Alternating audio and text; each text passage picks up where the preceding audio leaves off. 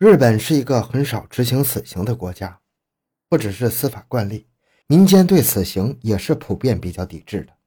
只有犯下多重人命案的犯人才有可能被执行死刑，而这其中的上诉、签署执行令等步骤极其繁琐，导致最终被实际执行死刑的人少之又少。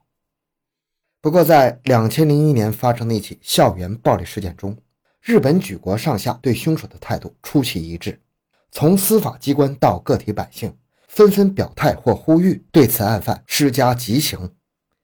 此人就是在日本国内被称为“校园杀人魔王”的宅坚守，尤其是他针对目标多为小学生，堪称是丧心病狂的恶魔。回到现场。寻找真相。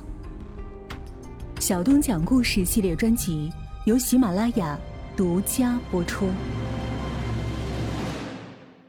倘若抛开翟坚守的罪行来看，他应该算是一个可怜人。虽然其家庭条件不是日本的社会底层，但是从小到大却不断的遭受着挫折，导致其心里始终处在一种压抑、痛苦、无助的异常状态，也为其最终的恶行埋下了爆发的伏笔。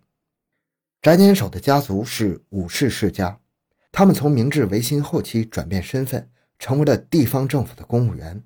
不过，翟坚守的爷爷却在其父亲十七岁时便早逝了，父亲不得不从事体力工作，供养自己风雨飘零的家庭。即使父亲后来在家族亲属的帮助下，成为了一名政府机关的临时工，但他的家庭收入却始终不甚理想。到了二儿子翟坚守出生时，日常开销更是捉襟见肘了。而父亲在工作压力的重压下，脾气也变得极为暴躁，对翟坚守和哥哥实行严格的武士道教育模式。即使二人犯了一点小错，也是非打即骂。起初，母亲还会尝试着劝阻父亲，然而换来的也只不过是一顿拳脚。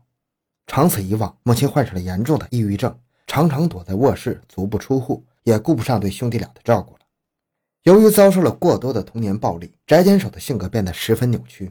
在上小学时就出现了不正常的行为，比如他经常将野猫抱在报纸里烧死，然后丢在路边；在受到大孩子的殴打后，也会去找更小的孩子出气，还有往女生的盒饭里留下精液等等恶劣的事迹。不难推断，这样品行恶劣的翟监守求学之路必定是异常艰难。最终，十八岁的翟监守加入了日本自卫队，据说这是他儿时的梦想。不过，仅仅入队两年之后，他又因为向未成年少女提出性要求的原因被开除了自卫队。自此以后，翟坚守彻底的放飞自我，用各种荒诞的行为刺激着亲人的神经。他曾经持械砸坏了哥哥的高级轿车，强奸了一名单身女性并坐牢三年，殴打甚至威胁要杀掉父母，并且结束了两次短暂的婚姻。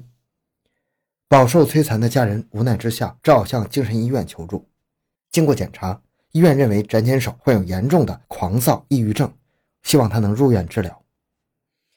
经过治疗，翟坚守的情况有所好转。他的父亲便利用家族的人脉，为其谋取了一份一单式的地方公务员的工作，希望他能开始一段新的人生。遗憾的是，家人们的努力并没有唤醒翟坚守的良知。不久后，他就因为想要投毒杀害同事，被政府解雇了。离开政府的翟坚守只能通过打零工养活自己。也正是在这段时期，巨大的生活压力使其不堪重负，最终产生了报复社会的念头。两千零一年六月七日晚上十点，翟坚守用手机查到了日本池田小学的地址，又通过车载导航制定了前往该处的路线，打算执行自己的邪恶计划。之所以选择池田小学，是因为翟坚守小学毕业时。参加池田初中的升学考试落榜了。池田小学和池田初中同为池田大学的附属学校，如果在这里作案，就可以起到报复的目的了。这也能解释得通其犯罪动机了。第二天早上九点，翟坚守在附近的一间五金店里购买了两把长度二十二厘米的尖刀，藏在衣服里向学校走去。十点十二分左右，翟坚守到达了池田小学的正门。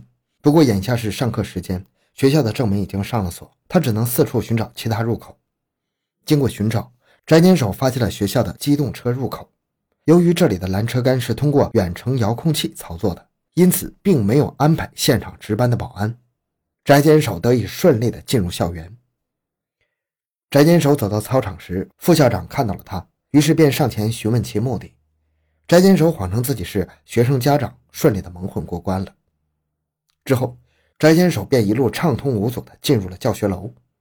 他来到二年级的教室，恰逢当时二年级的学生正在上户外体育课，只有少数生病学生留在室内。